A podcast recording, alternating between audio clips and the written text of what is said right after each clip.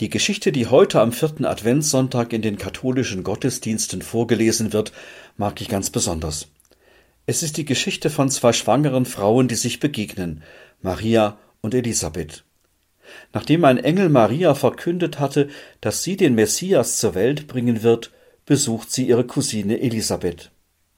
Elisabeth empfängt Maria sehr herzlich, und dann sagt sie ihr, ich habe gespürt, dass etwas ganz Besonderes mit dir geschehen ist. Du bist schwanger und wirst den Messias zur Welt bringen. Das habe ich ganz innen in meinem Herzen gespürt. Maria ist von dieser Rückmeldung ihrer Cousine so überwältigt, dass sie ein eindrucksvolles Lob und Danklied anstimmt.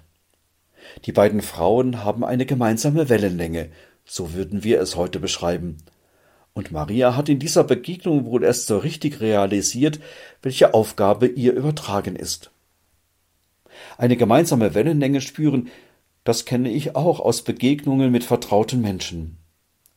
Ein Freund hat mir erzählt, er hat sich entschieden, sich von seiner Frau zu trennen. Schon über längere Zeit haben sie gespürt, dass ihre Wege sich voneinander entfernt haben. Jetzt hat er den Mut gefunden, eine Entscheidung zu treffen. Ich habe zugehört, als er davon erzählt hat, und konnte ihm meinen Eindruck sagen, wie ich die beiden in der letzten Zeit erlebt habe. Das hat ihn in seinem Mut zur Entscheidung bestärkt. Eine junge Frau hatte sich schon länger mit der Entscheidung für einen sozialen Beruf beschäftigt. Immer wieder hatte sie das für und wider erwogen.